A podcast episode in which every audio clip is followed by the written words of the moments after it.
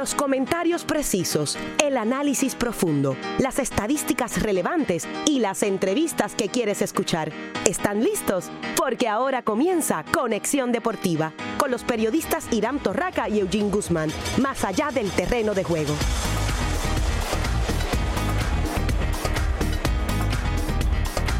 Saludos seguidores de los deportes, bienvenidos a otra edición de Conexión Deportiva. Hoy Eugene Guzmán, Javier Rolón, soy Irán Torraca, José Alicea en la producción. En la segunda media hora vamos a tener desde Nueva York a José Pedraza, campeón mundial puertorriqueño, quien este sábado estará unificando títulos ante Basil Lomachenko. También vamos a hablar sobre lo interesante que está este off-season de grandes ligas, firmas, canjes de jugadores estelares, así que tendremos lo más reciente sobre lo que está sucediendo en las grandes ligas, pero vamos a comenzar con el baloncesto superior nacional que anoche, luego de conexión deportiva, pues trascendieron las noticias de la reunión que hubo de la Junta del BCN y hubo algunas sorpresitas. Buenas tardes, Eugene Guzmán. Buenas tardes, Girán. Yo todavía estoy estupefacto. Se nota, se nota. Y lo que, que están viendo por Facebook Live, miren a Eugene bien y, sepan de lo que estamos hablando. es fácil de notar. Estoy estupefacto porque aquí analizamos ciertos puntos que se podían haber tocado en la reunión, pero ninguno de los que estuvimos aquí en el panel ayer vislumbró que uno de los equipos se retiraría luego de que se anunciara con bombos y platillos durante esta pasada semana y la anterior que volvían con nuevos bríos y de eso vamos a estar hablando más adelante. Buenas tardes muchachos, buenas tardes a toda la radio audiencia de Conexión Deportiva y quizá la palabra para mí no es estupefacto, es pues hay que hay que normalizar el barco en el BCN, así que vamos a ver cómo, cómo pasa esto. Y vamos a arrancarte. Ya tenemos en línea telefónica al presidente del Baloncesto Superior Nacional, el licenciado Fernando Quiñones. Fernando, saludos, bienvenido a Conexión Deportiva. Bueno, eh, se decidió ayer en esa reunión que se aprobó el receso de San Germán, pero eh, pierden su franquicia, o por lo menos los apoderados de esas franquicias de Mayagüez, Isabela y Santurce, que es un equipo que ya había dicho que iba a regresar este año, pero eh, ayer solicitó otro receso. Eh, cuéntanos, Fernando, cuál es el futuro específicamente de esas tres franquicias, Mayagüez, Santurce e Isabela, que la información oficial es que sus apoderados pierden la franquicia, pero que la liga va a estar tratando de que algunas de ellas o todas jueguen en esta temporada? Pues mira, es, así, es bien desafortunado el hecho de que estas tres franquicias, Mayagüez, Isabel y Santurce, que habían estado en receso para la temporada anterior, de acuerdo al reglamento, ellos venían obligados a presentar un plan operacional que se les pudiera aprobar para volver a jugar este año. En el caso de Santurce, ellos habían enviado ya algo preliminarmente, pero entonces ayer tuvieron que darle reversa a eso porque incluía eh, una inversión por parte de, de una persona que iba a entrar como socio de su apoderado y a última hora eso no se pudo completar. Así que esos planes que ellos venían trabajando, tengo que decirlo, o sea, diligentemente hace un montón de tiempo y, venían informándonos, a última hora se les, eh, se les cayeron. En el caso de Isabel y Mayagüez, la realidad es que no presentaron ningún plan.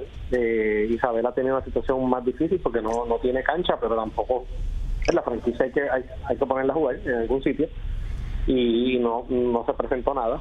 Y en el caso de Mayagüez era un caso que ya era inaudito porque hay un, la cancha no sufrió ningún daño, el alcalde ha estado dispuesto a apoyar inclusive económicamente con una aportación que es la más grande que se le hace a ninguna franquicia en el DCN en todos los años y el apoderado no estaba en condición de operarla, no estaba en condición él de poder ser quien recibiera la, la aportación municipal, tuvo oferta y tampoco las tomó para salir de la franquicia y simplemente nos pidió más tiempo eh, para tratar de buscar entonces otro comprador que llegara al precio que él, él deseaba. Y la realidad es que no no hay o sea lo que nos pidió es fuera de lo que contempla el reglamento. El reglamento decía que ellos tenían que haber llegado ahí con un plan de trabajo para que esas franquicias jueguen, porque las franquicias se les da su administración a los apoderados para que la administren jugando, no para que las franquicias estén en receso. Eh, así que se aplicó el reglamento y esos tres apoderados pierden la franquicia, pero la intención es poner esa franquicia a jugar. O sea, la, las medidas que hicieron los apoderados ayer, lejos de ser para sacar esas franquicias de carrera y del torneo, por el contrario, son para facilitar que esas franquicias vuelvan a estar participando. Eh, todas en el 2020, la mayor cantidad posible de ellas en el 2019, eh, y sobre eso estamos trabajando ya. ¿Y cuál es el proceso para que alguna de esas franquicias, pues, eh, eh, uno de esos equipos participe con otro apoderado?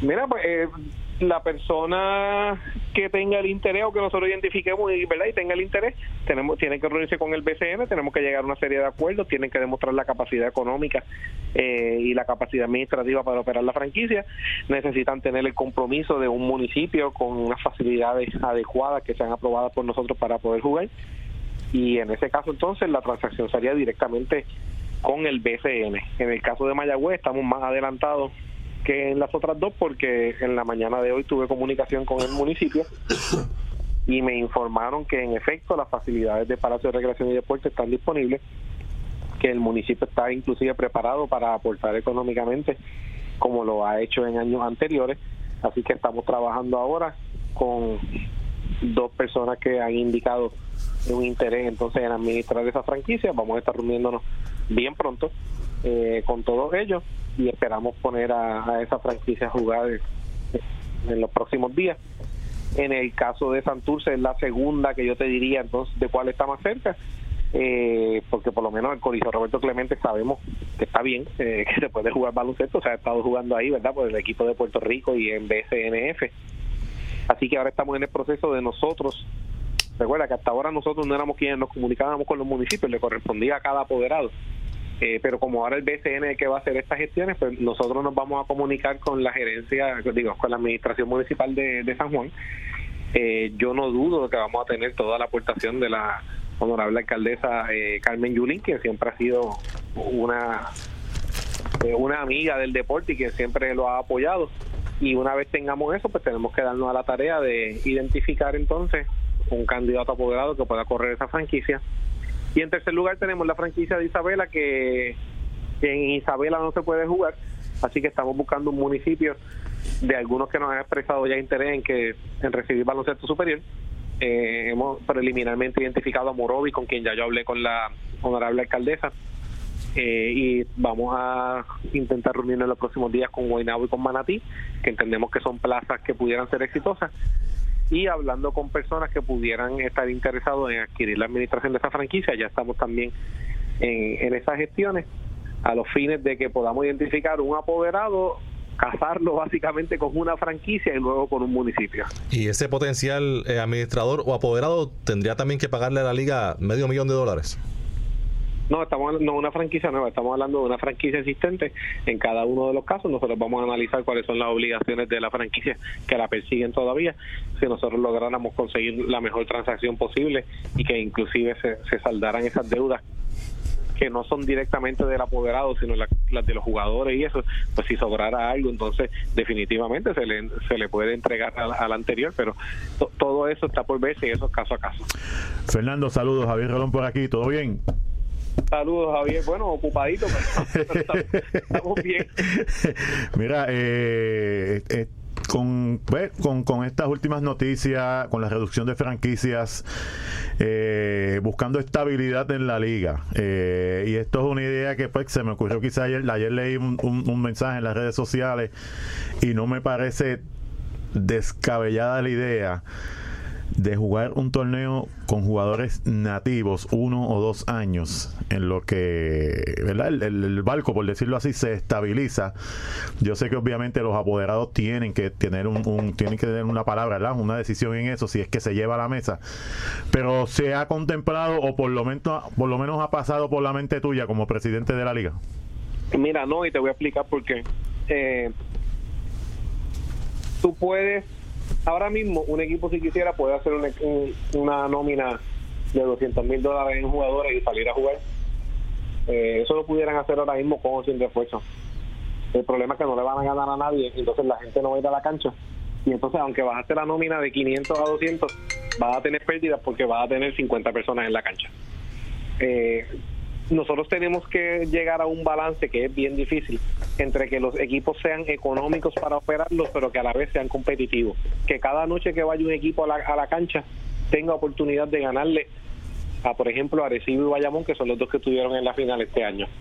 Si nosotros eliminamos los refuerzos, no hay manera que la gran mayoría de los equipos puedan competir con el talento nativo que sí pueden adquirir los equipos de mayor capacidad económica. Porque mientras más tú restringes el mercado, eh, sencillo, es oferta y demanda. Mientras más oferta hay, pues entonces bajan los precios.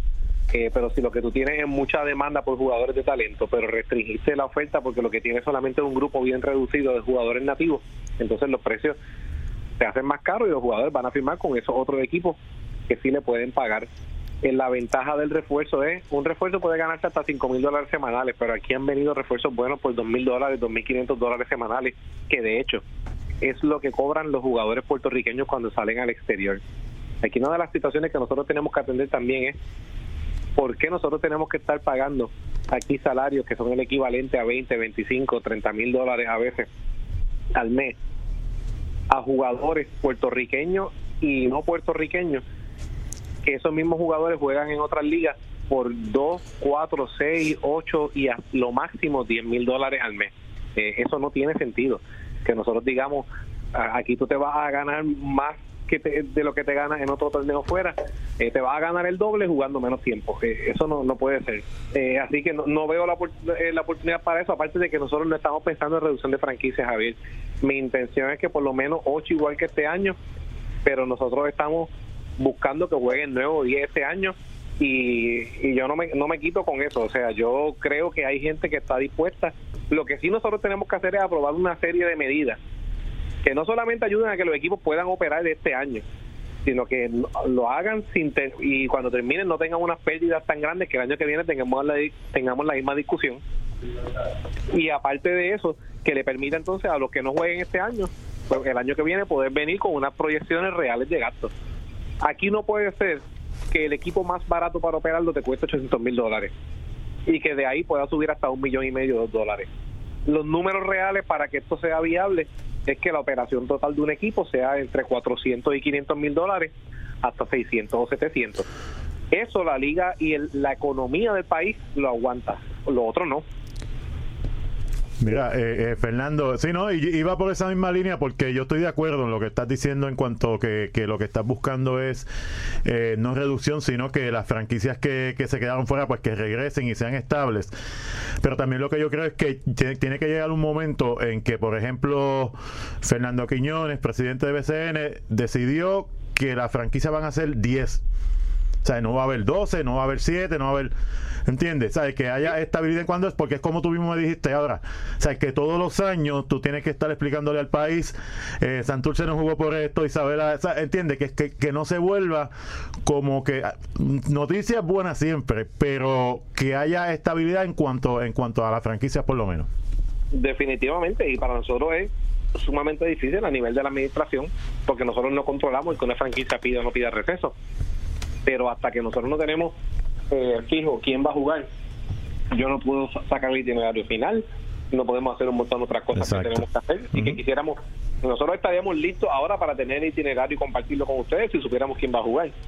Eh, y está fuera de nuestro control, pero nosotros tenemos que buscar la manera de que aquí la gente quiere jugar, pero de que puedan jugar, de que cuando se acabe el año no estén estrangulados económicamente. Así que yo creo que esa reunión que tenemos el 18 es bien importante para aprobar un paquete de medidas que le permitan dar estabilidad a todas las franquicias por los próximos cuatro o cinco años en base a lo que es la realidad económica de Puerto Rico en los últimos tres años, que es completamente distinta a lo que era hace cuatro, cinco, seis, ocho y diez años.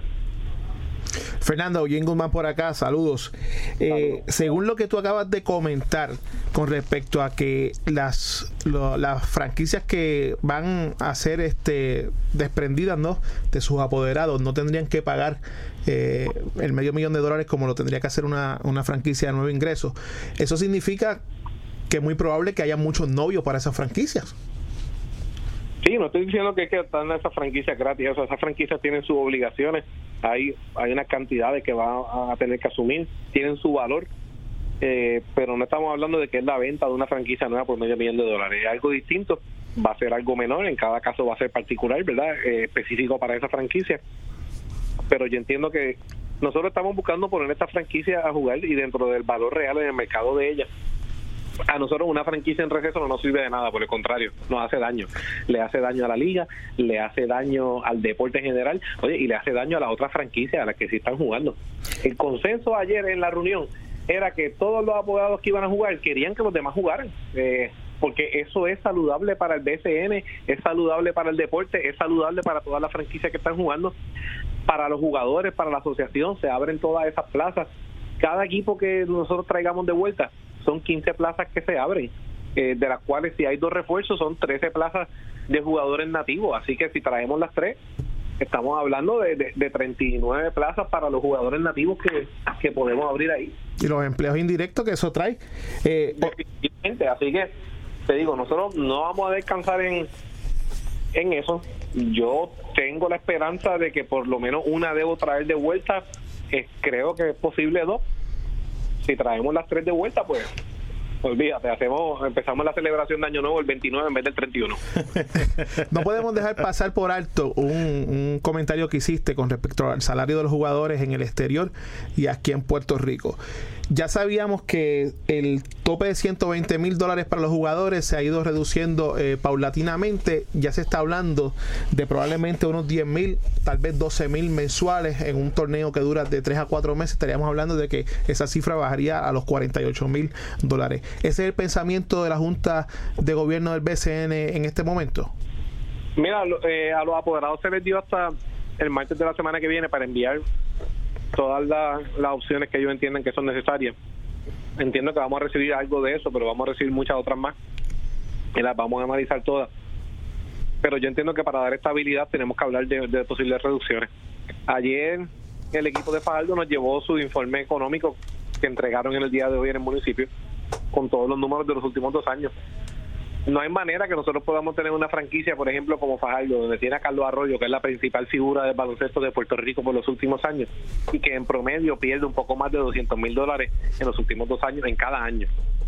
Eh, o sea, desde que Carlos Arroyo llegó eh, aquí, que hubo un boom brutal, que esa franquicia jugó, que tiene a, a la estrella número uno indiscutible del baloncesto de Puerto Rico, aún así con Carlos, esa franquicia perdió 400 mil dólares en dos años. Eh, eso no puede seguir pasando, Eugene, porque eso no lo aguanta nadie. O sea, eh, la liga no tiene que ser una liga que esté predicada su, su estabilidad en la capacidad de los apoderados de todos los años meterse la mano en los bolsillos y sacar 200 o 300 mil dólares. Eh, ningún negocio puede funcionar así. Y aquí la gente está diciendo, ellos no quieren ganar. Ellos lo que quieren es no tener ese riesgo económico. Nadie de ellos tiene problema en arriesgarse a perder 20 o 30 mil dólares un año, pero 200 o 300 y año tras año tras año es insostenible. Fernando, pero eh, en una opinión muy mía, ¿no? Y por este medio que es Conexión Deportiva, del cual soy parte.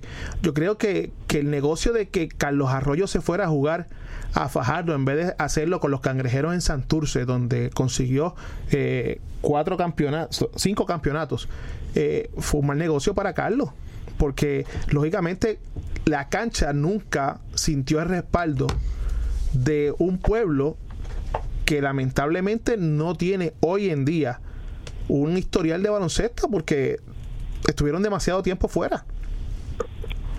Sí, son cosas con las que hay que trabajar, pero esa misma situación se da en Fajardo, se da en San Germán, que un equipo que el año pasado no recesó y este año tuvieron que recesar, presentaron un plan bien completo de reorganización, pero el plan de San Germán para poder reorganizarse y sobrevivir incluye hacer actividades fuera de la temporada que levanten más de 100 mil dólares para empezar con dinero en la caja. O sea, que, es que no es que el equipo lo va a producir, hacer conciertos, hacer actividades, hacer otras cosas. Eh, tenemos una guada que perdió sobre 200 mil dólares el año pasado. Tenemos un equipo de Bayamón que llegando a la final perdió un montón de dinero llegando a la final y teniendo tres soldados en la final. En el Coliseo Rubén Rodríguez, que es una de las facilidades más grandes de Puerto Rico. Y, así por el estilo. Eh, aquí, el año pasado, todos los equipos perdieron dinero, incluyendo los dos que llegaron a la final. Fernando, hablando de, de Fajardo, eh, ¿quién es o quién va a ser el apoderado de los cariduros de Fajardo? El ingeniero Felo Rivera. Y, Arroyo tiene una opción para adquirir el resto del equipo, no la ejerció, así que solamente ahora mismo accionista en 30%, Felo Rivera sigue siendo el 70%, ellos tendrán que resolver finalmente entonces su situación interna. Felo Rivera, el apoderado, él quisiera, si aparece alguien, él está dispuesto a traspasar la franquicia, pero él no está dispuesto a permitir que la franquicia muera. Y el caso de ustedes es borrón y cuenta nueva con Felo Rivera, que sabemos que incumplió en los pagos en la temporada pasada, que cuando el equipo se eliminó hizo unas declaraciones fuertes eh, contra la liga. No pasó nada. Bueno, él fue multado, eh, ya esa multa se pagó en 5 mil dólares por las expresiones que hizo en ese momento y hay una probatoria y en cuanto a las deudas eh, tiene que pagarlas para que o sea el equipo no entra a cancha sin que esté al día el fondo de garantía salarial y los jugadores a los que le deben él está consciente de eso y él está trabajando para eso Eh, En cuanto a, a Fajardo, eh, sus jugadores, ¿cuántos de ellos ya han radicado a agencia libre? Porque obviamente por el asunto del incumplimiento, pues se mencionó que muchos de ellos pues eh, iban a, a ir por esa vía. En este momento no conozco de ninguno. Recuerda que la, la gran mayoría de las reclamaciones que hubo se fueron por el Fondo de Garantía Salarial. Luego tuvimos la de Ricky Sánchez, que se le pagó. Así que ahora mismo que esté corriendo pendiente con posibilidad de agencia libre, yo entiendo que la que hay es la de Carlos Arroyo, donde Felo Rivera levantó un planteamiento de, de que sí se le debe el dinero de jugar, pero que entiende que Carlos a su vez es responsable del 30% de las pérdidas del equipo. Así que es un planteamiento que tendrán que determinarse ante las vistas ante el director de torneo. Sobre Isabela, Mayagüez y Santurce, bueno, Santurce y Mayagüez, que donde dijiste que es lo, lo que tiene más chance de, de jugar, ¿cuál es la fecha límite? ¿Algún deadline para que si no aparece el comprador, pues decir definitivamente con cuántos equipos van a jugar? Nosotros tenemos reunión el día 18 de diciembre. Para esa fecha yo espero llegar y poder presentarle a los apoderados las transacciones que se hayan hecho con esa franquicia. El sorteo de nuevo ingreso se atrasa, Fernando, a esperar que suceda en esa fecha.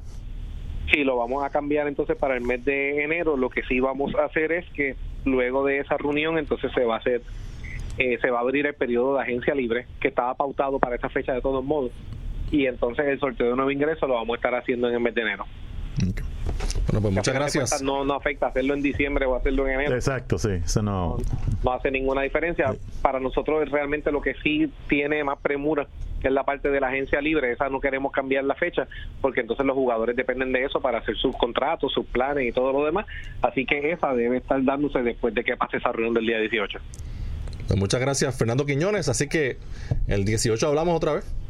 ¿Cómo no? A la vez. Era el licenciado Fernando Quiñones, presidente del Baloncesto Superior Nacional.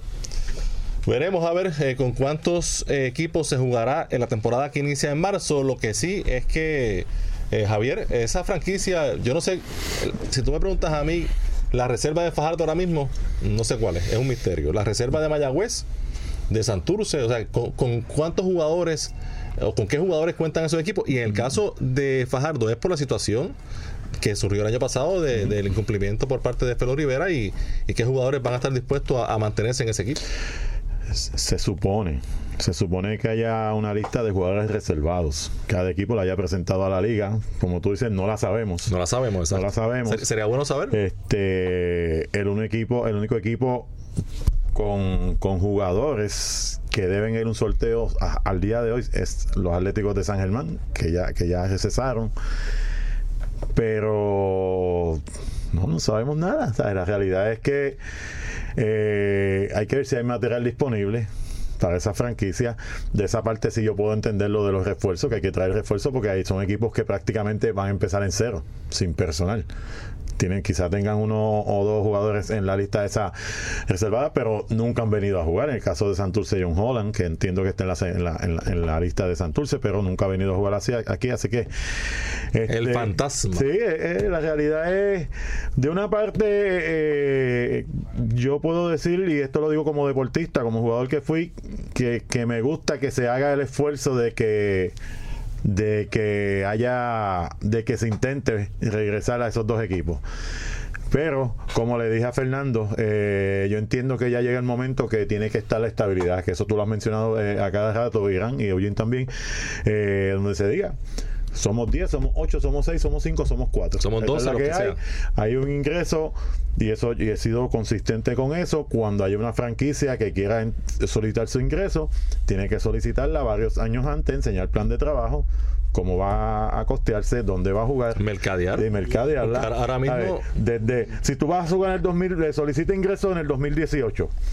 Quiero solicitar entrar a la liga en el 2020. Pues tienes esos dos años Claro, para claro. preparar tu arena, para preparar tu uniforme, para, para preparar tu logo, para vender Ahora de mercancía, diciembre hasta mercadearte. ma- para marzo. ¿Sabes? Y entonces, por ejemplo, Hombre, no. yo, Javier Rolón, quiero doblarse una, fran- una franquicia en, en Guaraguao. Pues yo tengo que asegurarme que en Guaraguao haya una cancha bajo techo, con aire, con las especificaciones de la liga, que voy a vender, te hacer un estudio de mercadeo, a ver a qué mercado le voy a servir esas cosas.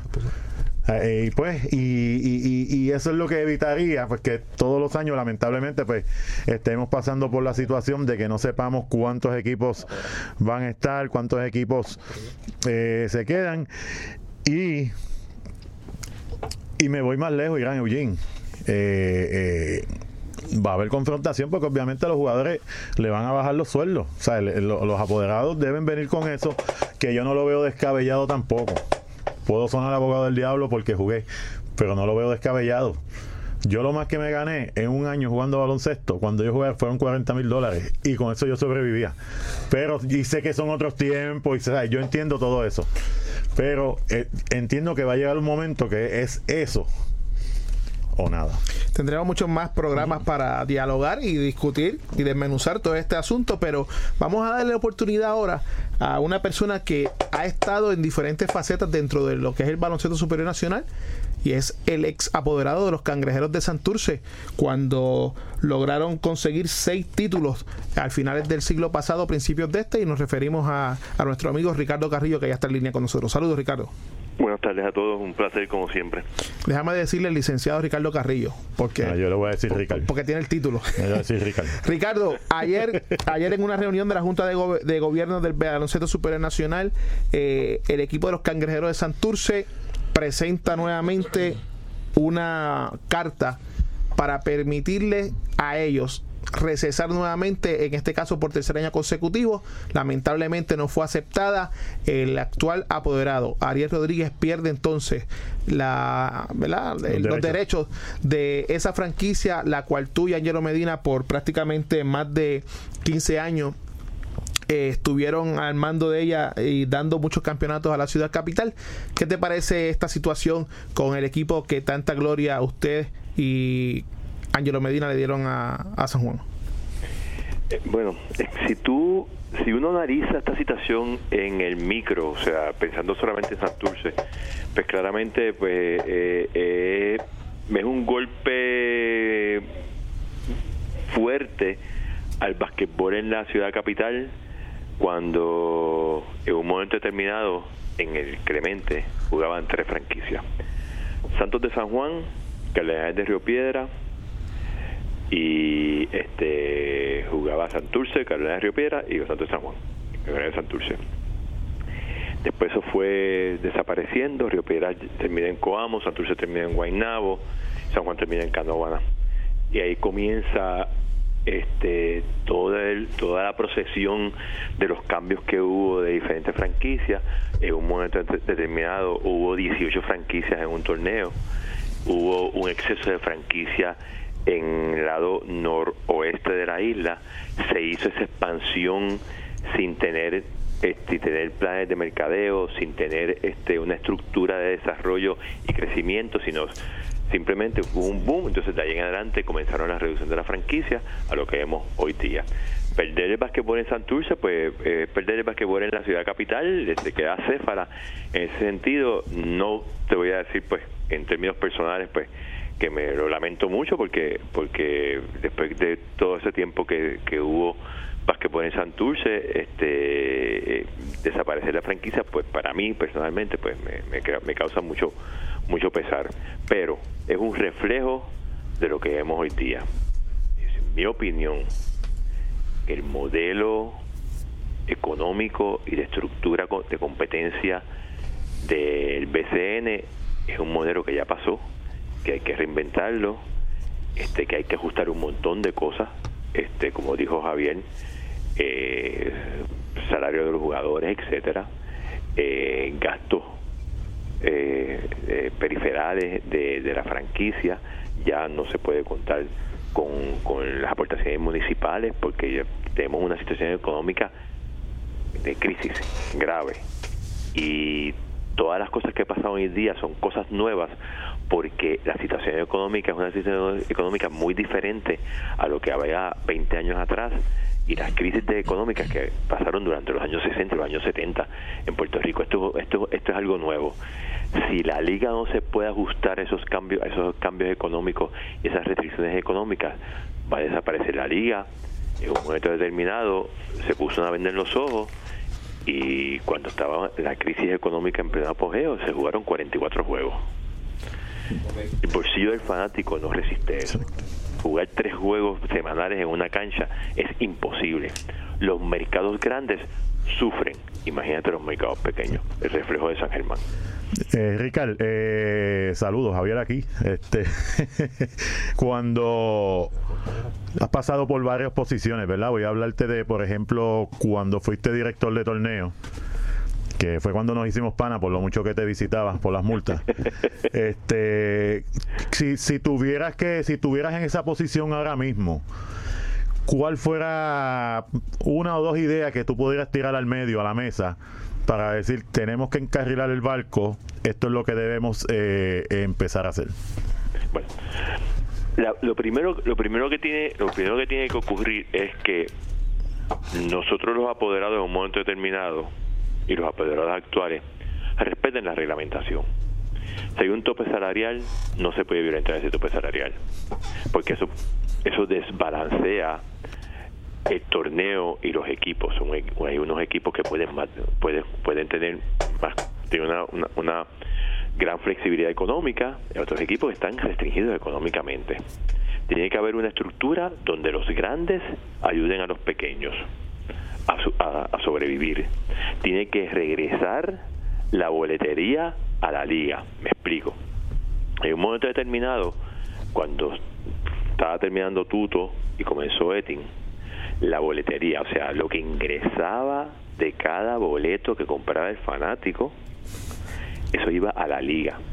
Y la liga tenía unas fórmulas donde repartía el dinero a los equipos. Al quitarle a la liga ese control, pues los equipos obviamente, pues hay algunos que ingresan más dinero, hay otros que ingresan menos dinero. ¿Qué sucedía? Que entonces Tuto y Etin, cuando los equipos tenían un problema económico, tenían entonces toda la boletería de la liga en las cuentas de la liga y entonces resolvían los problemas económicos de los equipos. Y eso era una forma de una estabilidad que le daban a la franquicia porque sabías que tenías dinero en, en la liga como tal. Eso desapareció. Si, si no reduces el número de juegos de la serie regular para que los equipos tengan menos gastos y juegas menos juegos durante la semana para que el fanático se pueda recuperar. Si, si, tú no haces eso y juegas entonces las series postemporadas, que son las series más importantes, que hay mucha más fanaticada, que hay mucho más auspicio, pues entonces, ah, y haciendo una fórmula que eh, todo ese dinero que se ingrese también participan todos los equipos. De esa forma tú puedes entonces sostener la situación económica de, todos los equipos, pero tiene que ser tiene que ser una ayuda mutua de todos como tal. Si cada uno funciona como una finca aparte, vas a tener entonces el año que viene que van a jugar Ponce, Arecibo, Bayamón y alguno otro, porque va dirigido a eso. No está San Germán, no está Santurce, no está Carolina, Fajardo no sabe lo que va a pasar, Isabela y Mayagüez es una incógnita, pues entonces va a tener un torneo sumamente reducido. Si tú no creas una rivalidad municipal, yo tenía una idea que cuando habían ocho equipos, hacer dos secciones y sacar dos campeones para un campeonato de Puerto Rico, sacar un campeón de la región norte, un campeón de, la región isla. Tú creabas una, una fricción de la fanaticada entre cada municipio para efectos de sacar un campeón y te tenías tres campeonatos entonces, no tenías solamente un campeonato. Eso, eso creaba una rivalidad. O sea, hay un montón de cosas que se puede hacer y estructurar de modo que eh, la liga pueda subsistir, pero claramente no puede jugar 40 juegos, claramente no puede jugar tres juegos por tres juegos, tres, juegos por, por, semana en, en, la cancha, claramente no puede tener un torneo muy longevo porque los equipos no van a subsistir económicamente porque no hay dinero. Más o menos es lo que yo veo. Bueno, Ricardo, agradecemos de sobremanera eh, tu sabiduría con respecto a ese tema porque has estado, ¿verdad? En todos los ámbitos, ya sea de directivo de un equipo o directivo de la liga. Lo que sí te podemos decir es que este próximo año, sin Santurce y sin San Germán, te quedaste sin la soga y sin la cabra en el baloncesto superior nacional. Exactamente. Bueno, saludos. Un abrazo a todos. Saludos, Ricardo. Bueno, eso fue Ricardo Carrillo, ex coapoderado de los cangrejeros de Santurce, que como ya todos ustedes saben, no estarán al menos hasta el 18, de diciembre en cancha en la temporada 2019. Pausamos de inmediato y cuando regresemos hablamos con José Sniper Pedraza. Si te apasionan los deportes, Conexión Deportiva es para ti, más allá del terreno de juego. El servicio desinteresado es la pasión que motiva a todo soldado de la Guardia Nacional a estar listo en casos de emergencia. Ellos tienen un interés especial en las comunidades donde viven y laboran. Se preparan a tiempo parcial para servir en todo momento. Servicio desinteresado es lo que inspira a los hombres y mujeres de la Guardia Nacional a ser parte de algo mucho mayor que ellos mismos. Para más información visita nationalguard.com. Sponsored by the Puerto Rico Army National Guard, aired by the Radio Broadcasters Association of Puerto Rico and this station. El Adoquin Times es un periódico cultural impreso mensualmente. Siendo hoy el rotativo gratuito de mayor crecimiento en lectoría con permanencia en los hogares alrededor del área metropolitana de San Juan, Guaynabo y Carolina. El Adoquin Times es un periódico con temas que engalanan nuestra historia, cultura y entretenimiento puertorriqueño, con actividades alrededor de la isla. Qué conformarse con vivir a medias? Es tiempo de vivir a plenitud. Te brindamos estrategias y herramientas para una buena salud mental y emocional todos los sábados de 9 a 10 a.m. Escucha a los profesionales en este tema, la doctora Merian Martínez, licenciado Jaime Rosario y licenciada Zaira Díaz. Para que vivas al máximo, vive a plenitud.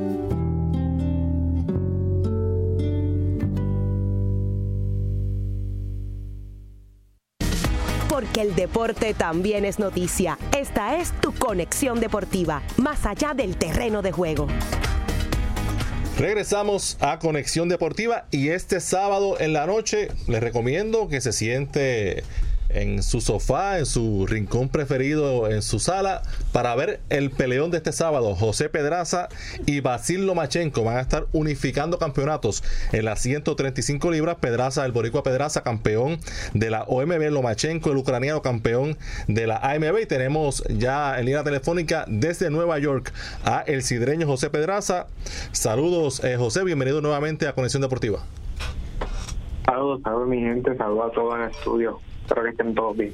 Bueno, hoy fue la conferencia de prensa. Eh, dime de ese ese careo, cómo viste a, Lomachenko y cómo te sientes a dos días de la pelea. Mira, me siento me siento muy bien, muy animado, este, con muchos deseos de, obviamente, de ganar, de llevarle el triunfo a Puerto Rico. Eh, el careo todo normal, todo tranquilo, nada nada eh, fuera de sitio. Eh, lo normal, lo normal. ¿Y, él te, te, comentó algo o fue amable en todo momento? Ya, no, no, todo tranquilo, este, eh, contestando las preguntas que, se nos hacían, o sea, nada, como te dije, nada fuera de, lugar. Eh, en términos de tu, de tu preparación, obviamente ya eh, es muy poco lo que se puede hacer que no se haya hecho. Ya básicamente dos días de la pelea. ¿Cómo, ¿Cómo tú te sientes con la preparación que has hecho para este combate? Mira, la preparación fue excelente. Eh, estuvimos en Las Vegas un poco más de un mes eh, haciendo campamento, eh, buscando esa la altura, la condición cardiovascular, pulmonar y obviamente física. una preparación intensa, larga. y como dijiste, ya ya en esta altura ya lo, lo, lo que resta fue hacer el peso, ya lo que se hizo, se hizo. Así que, como te dije, lo que resta es el peso para, para ir ready para el sábado. José, eh, Eugene Guzmán por acá, ¿cómo notaste a, a Lomachenko, el semblante de él? ¿Sabes? ¿Se siente eh, seguro de sí mismo? ¿Entiendes que cuando lo tuviste de frente, tu presencia, ¿verdad? De alguna manera intimidó algo o fue, fue un paso normal, ¿no? De, una conferencia de prensa eh, común. Mira, no, todo, todo bien. Eh, físicamente se veía bien, se veía bien preparado. Este, eh, como, como siempre, lo más bien preparado y, no creo que esta sea una, una eh, por decirlo así, una excepción o algo así. Eh, eh, siempre se, se veía bien. en nada nada intimidante al igual de, de, de mí tampoco o sea todo todo normal oye José sí el pesaje mañana qué hora es eh, el pesaje mañana es a la una. A la una. ¿Y tú, en términos de tu, de tu peso, está, ya estás listo para eso? Sí, ya, ya estoy a una libra y media. Eh, ya pues durmiendo bajaré algo y si me levanto, qué sé yo, media libra eh, mañana, pues trabajaré con una en la trodadora 20 minutitos aproximadamente para para, votar esa, esa librita. En términos de lo que de lo que será tu estrategia el sábado, eh, ¿en cuánto más vas a subir de, lo que de lo que hagas mañana o tú simplemente es lo que lo que el cuerpo aguante o, tienes un, un plan en cuanto al peso que tenga que ver con lo que vas a hacer sobre el ring? Sí, eh, obviamente lo que, lo que lo que el cuerpo aguante, pero eh, pienso tengo más o menos una meta de subir de 10 a 12 libras aproximadamente, pero como te dije, como dijiste, es lo que lo que el cuerpo aguante. Vamos a ver lo, lo, lo que pueda subir. Esta pelea será en el, en el teatro del Madison Square Garden una plaza que el, el, Garden en general, no, no necesariamente el teatro, sino la Arena Grande, pero en Nueva York, eh, en que los puertorriqueños han sido estelares, han sido ganadores, han tenido mucho éxito y mucho respaldo del público, pero particularmente el teatro del Garden ha sido eh, un lugar en el que Lomachenko ha peleado bastante y quizá pueda verse como que él es el local, será el local este sábado. ¿Tú lo ves de esa manera? Mira, eh yo diría que vendría siendo algo mitad y mitad, eh, ya que pues eh, Puerto Rico es la segunda casa de, perdón, este Nueva York es la segunda casa de los puertorriqueños, eh, pero también hay muchos ucranianos y pues también Lomachenko ha peleado muchas veces acá en, Nueva York. yo digo que puede ser mitad y mitad en cuestión a la fanaticada. José, ¿cómo cambia el entrenamiento de estar en Las Vegas con una temperatura que actualmente ronda los 53 grados a moverse a Nueva York que ya está por debajo de los 40, en unos 39? Y ese va a ser el, forecast, ¿no? El, eh, durante mañana y el sábado. ¿Cómo, cómo cambia para ti la ambientación de, la ciudad a donde realmente vas a ir a pelear? Bueno, eh, exacto. En, Las Vegas eh, estaba, el frío estaba, yo diría que bastante pasable. Eh, durante el día, pues aprovechábamos, subía bastante, como, como eso de 60, lo más, era lo más caliente que se podía poner. pero acá, pues sin embargo, acá no hay muchos, por lo menos yo no, no, no tendría que salir, no, no tengo que salir para nada eh, solamente pueden hacer el entrenamiento y, y, descansar. Y el entrenamiento lo hago aquí mismo en el gimnasio del hotel porque no no requiero un gimnasio grande para para lo que tengo que hacer. No requiere un gimnasio grande simplemente un pedacito de, un gimnasio para hacer mi entrenamiento. O sea no realmente sí está frío afuera obviamente eh, pero no no tengo que salir no tengo que salir a aguantar ese frío y tampoco me pienso arriesgar a, salir y coger un resfriado o algo así. Por eso mismo venía la pregunta, ¿no? que te prácticamente que te confinas a estar dentro del hotel durante cuatro o cinco días consecutivos. Exacto. Oye, eh, José, eh, Lomachenko, Basil Lomachenko, para muchos el mejor boxeador aficionado de la historia, en este momento considerado uno de los mejores libra por libra en el mundo, 11 y 1, 9 knockouts, es eh, sin duda la pelea más importante en tu carrera profesional y obviamente con mucha expectativa esa semana, esta semana allí en Nueva York, eh, con tanto medio de comunicación, quizás por primera vez en una carrera tuya profesional has tenido ese, quizás esa atención de, la, de la prensa. ¿Cómo ha sido esta semana allí en cuanto a eso? Mira, ha sido excelente. Eh, como bien dijiste, Lomachenko es, eh, no, hay duda de que de que es un boxeador excelente, con grandes habilidades, eh, eh, un, es un boxeador completo. Este, y la atención eh, eh, ha sido buena de parte de, de, ambos. O sea, la atención de la prensa eh, hacia él y hacia mí ha sido, ha sido buena. Eh, Mira, ha sido excelente cuestión también de, eh, eh, como te dije, de la atención, eh, eh, eh, en, lo, en, lo, en la fanaticada también ha sido excelente, o sea, se ha visto de todo. Eh, viendo eh, los récords de ambos, obviamente como mencioné, 9 knockouts en 11 victorias para Lomachenko, que es un pegador y va a eso, eso no debe ser secreto para nadie, que va a tratar de noquear en tu caso 25 y 1, 12 de esas 25 victorias por knockout, o sea que tú eres un boxeador, eh, como sabemos, más técnico, que más, va, buscas más eh, ganar eh, asalto por asalto. ¿Eso es lo que tú esperas el sábado o podemos esperar alguna sorpresa de tu parte? Mira, exacto, yo yo lo que yo me dedico más a, a, a a, a ser más técnico, eh, eh, a irme más a la distancia. Eh, pero mira, esto es boxeo, si, si en algún momento dado me veo me veo atrás, pues hay que hay que echarle el resto y, y, y buscar un knockout o algo así.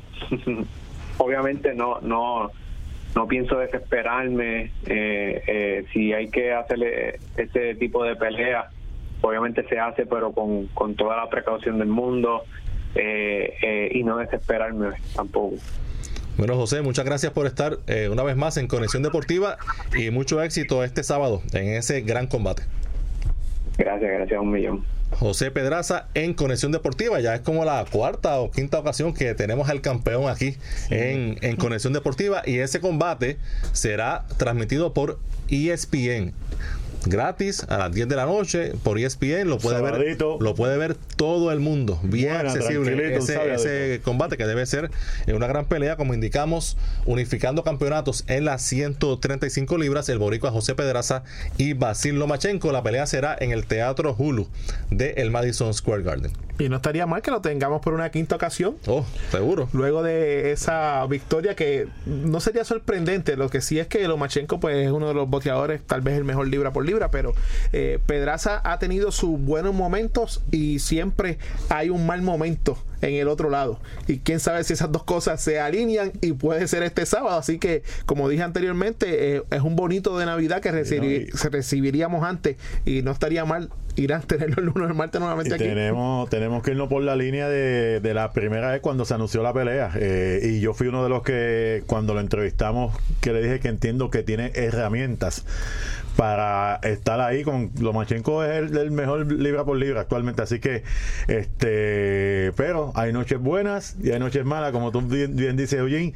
Y yo confío que por lo menos la habilidad del sniper sea suficiente para estar ahí de tú a tú con Lomachenko. Eso es así. Y mañana vamos a tener aquí al compañero José Alejandro Sánchez Fournier, que va para Nueva York el sábado, pero antes va a estar aquí con nosotros analizando esa pelea. Eso es así. Y mañana también habrá eh, boxeo en el Coliseo Rubén Saya Montaña de Trujillo Alto. Ayer tuvimos a Javier Cintrón hablando con nosotros. Hoy fue el pesaje. En horas de la tarde, Javier Cintrón marcó 115 libras. Recuerden que esta pelea es por el título latino de la OMB en esa misma 115 libras, 10 rounds.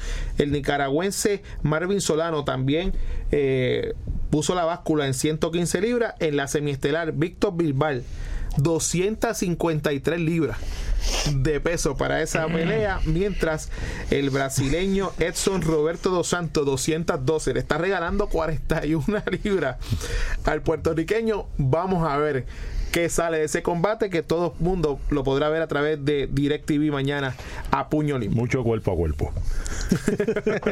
Oye, y re- regresando al baloncesto, esta noche continúa la serie final en Fajardo. En Fajardo, la, la nueva cancha local, de una de las tres canchas locales que va a tener eh, Carolina en, en la serie final. Eh, yo mencioné que si Manatí no ganaba ese segundo juego, Carolina lo iba, lo iba a barrer, pero Y lo ganó. y lo ganó, así que serie está una a una. en buena posición porque estos cambios de cancha nunca son buenos, nunca son buenos Para el que- local. para el local, por eso te digo, así que Manatí con una bonita oportunidad de robarse ese juego, ¿verdad? En esa cancha local provisional de la gigante y, y- y que conste que no lo estamos diciendo en forma crítica, simplemente la liga está haciendo eh, lo humanamente posible para, para que se dé el torneo y, se- y- y para que corriera el torneo, pero la realidad es que eh, es una desventaja. En este caso para el equipo de Carolina que, que jugó sus juegos de local en, en el Roberto Clemente y tuvo que mudarse para Fajardo hoy. Así que las atenienses con una bonita oportunidad hoy de robarse ese juego allá en Fajardo para terminar la serie en su, en su cancha. Yo hubiese apostado por moverla al Quijote Morales directamente o al Pedrín Zorrilla. Porque honestamente. O al tablado. ¿quién- tablado. ay, quién- uf, ese, eh, no la vi venir.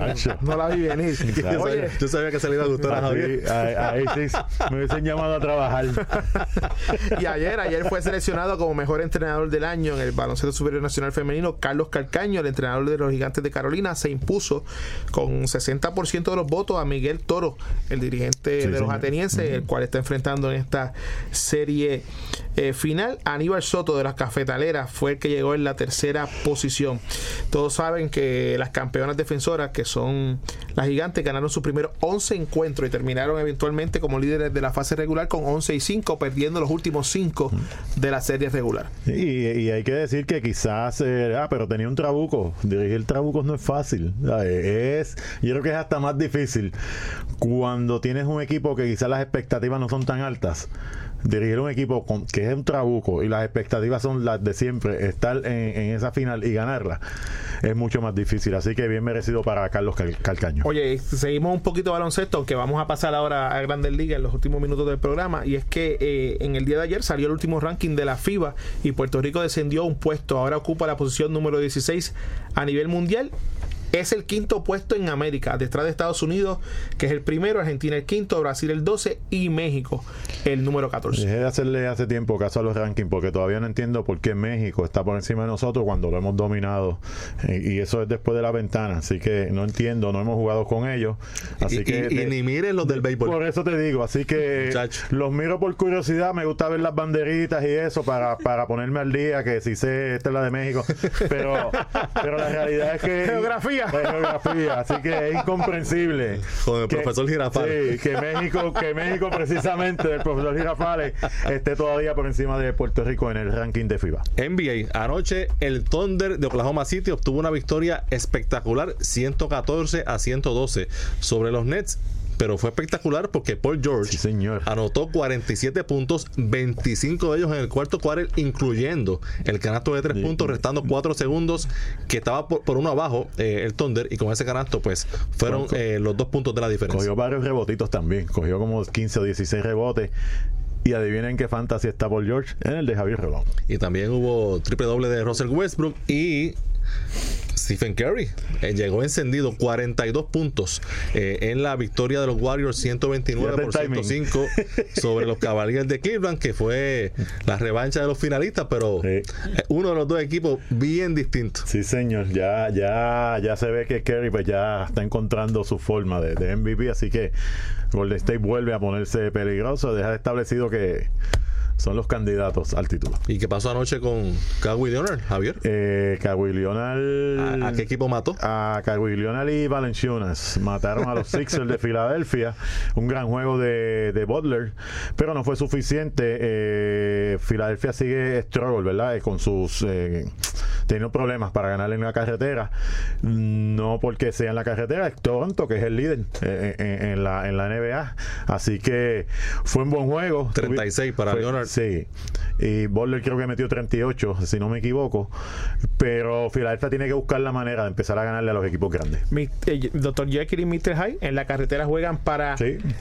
4 y 8, mientras son los mejores en la casa con 13 y En la 1. NBA, sí, señor. Bueno, y por fin hoy van a jugar los Celtics. Oye, no juegan desde el sábado. A, ver si, si en la práctica de hoy con los Knicks eh, la ganamos, porque la, la otra vez, la otra vez que los Knicks fueron a Boston a el practicar. el. La, la otra vez que los Knicks fueron a Boston a practicar, le dieron una pela a los Celtics, pero eh, que Boston no juega desde el sábado. y el- ese sábado fue el mejor juego de Gordon Hayward en mucho tiempo, en, en temporada y pico.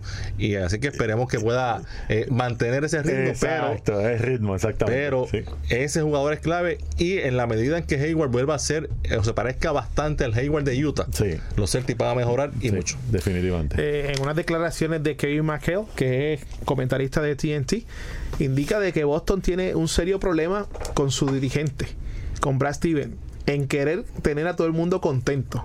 Y él tiene la obligación de mantener a cuatro caballos durante todo el año contentos y los demás jugadores que vengan a hacer su rol dependiendo cuál sea la situación del juego. Así que te lo está diciendo una persona que ganó tres campeonatos de la NBA. Pero como dirigente Bueno, claro. es diferente. No, no, Claro, no, y- pero lógicamente Sí, se, sí, te- se está expresando con respecto Sí, a lo sí, que sí. está viendo. Sí, está, está este año. analizando. Y, y, y, y consono con lo que dije ahorita precisamente de Charlie Calcaño, ganando el dirigente de- de- de- del año, el premio. Eh, bien difícil eh, eh, dirigir equipos con mucho talento. El año pasado quizás eh, al no tener eh, dos jugadores estrellas eh, disponibles. Había que jugar con lo que había. Había que jugar con lo que había y, y esos jugadores pues hicieron el trabajo y lo hicieron quizás por encima de las expectativas. Pero este año los tiene a todos. Entonces yo encuentro que es como que están buscando su lugar. Cada, cada jugador buscando, ok, este es lo que tengo. Y pues eso va a tomar un proceso. Yo pienso como Irán también, los Celtics eventualmente van a empezar a ganar, van a empezar a, a ser consistentes en la ruta ganadora. De eso, cuando digo ruta es ganar 5, perder 1, ganar 6, perder 2, cosas así. Así que no me preocupa, los Celtics van, van a Bueno, en las grandes ligas, Nathan Iovaldi, uno de los héroes del campeonato de los Medias Rojas, regresa con Boston, firmó por cuatro años y 67.5 millones para ser el quinto abridor en esa rotación de los Medias Rojas. Carlos Carrasco acordó una extensión hasta el 2022 con los indios de Cleveland, así que a ese no es el que van a cambiar. Posiblemente es a Corey Kluber, que va para su último año de, de contrato. Y ayer, cuando acabó el programa, se dio el cambio de Paul Goldschmidt, que pasa de Arizona a San Luis, uno de los mejores bateadores en todas las grandes ligas, seis veces todas estrellas, cuatro veces bate de plata, tres veces guante de oro.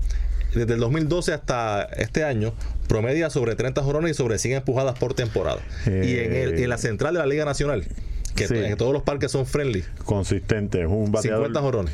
bien consistente. Y antes de irnos, Irán, tengo que preguntarte eh, esa digo, yo la yo creo locura, no la he analizado bien hasta ahora, de que quieren quitar el chief defensivo en Eso, Grandes Ligas. eso es un buen tema. Sí. Mañana hablamos Ok. de eso porque, porque Ok. toma tiempo. Y en el béisbol invernal, dos partidos esta noche.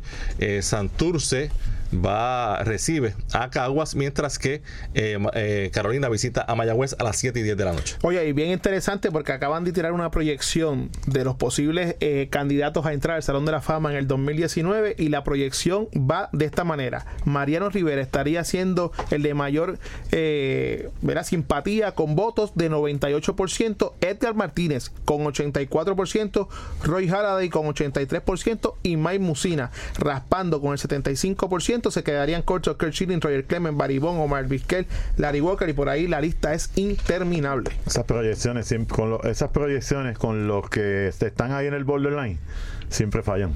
Bueno, O sea, Musina no te, y no con eso nos despedimos. ¿Qué más? No sin antes, mira, le va a salir una novia a la NFL. La- va a regresar. No, regresa Va a la. XFL. por eso, Va a la regresar. NFL La, la locura de Eh, Vince McMahon. eh, Claro. Va a regresar y, y va a durar poco nuevamente. y así tendrá que- franquicia en Nueva York, Washington, Dallas, Houston, Tampa Bay, San Luis, Los Ángeles y Seattle. La temporada debe comenzar en el 2020. Y por ahí nos vamos. Hasta mañana a las 5 de la tarde. Que tengan todos buenas noches.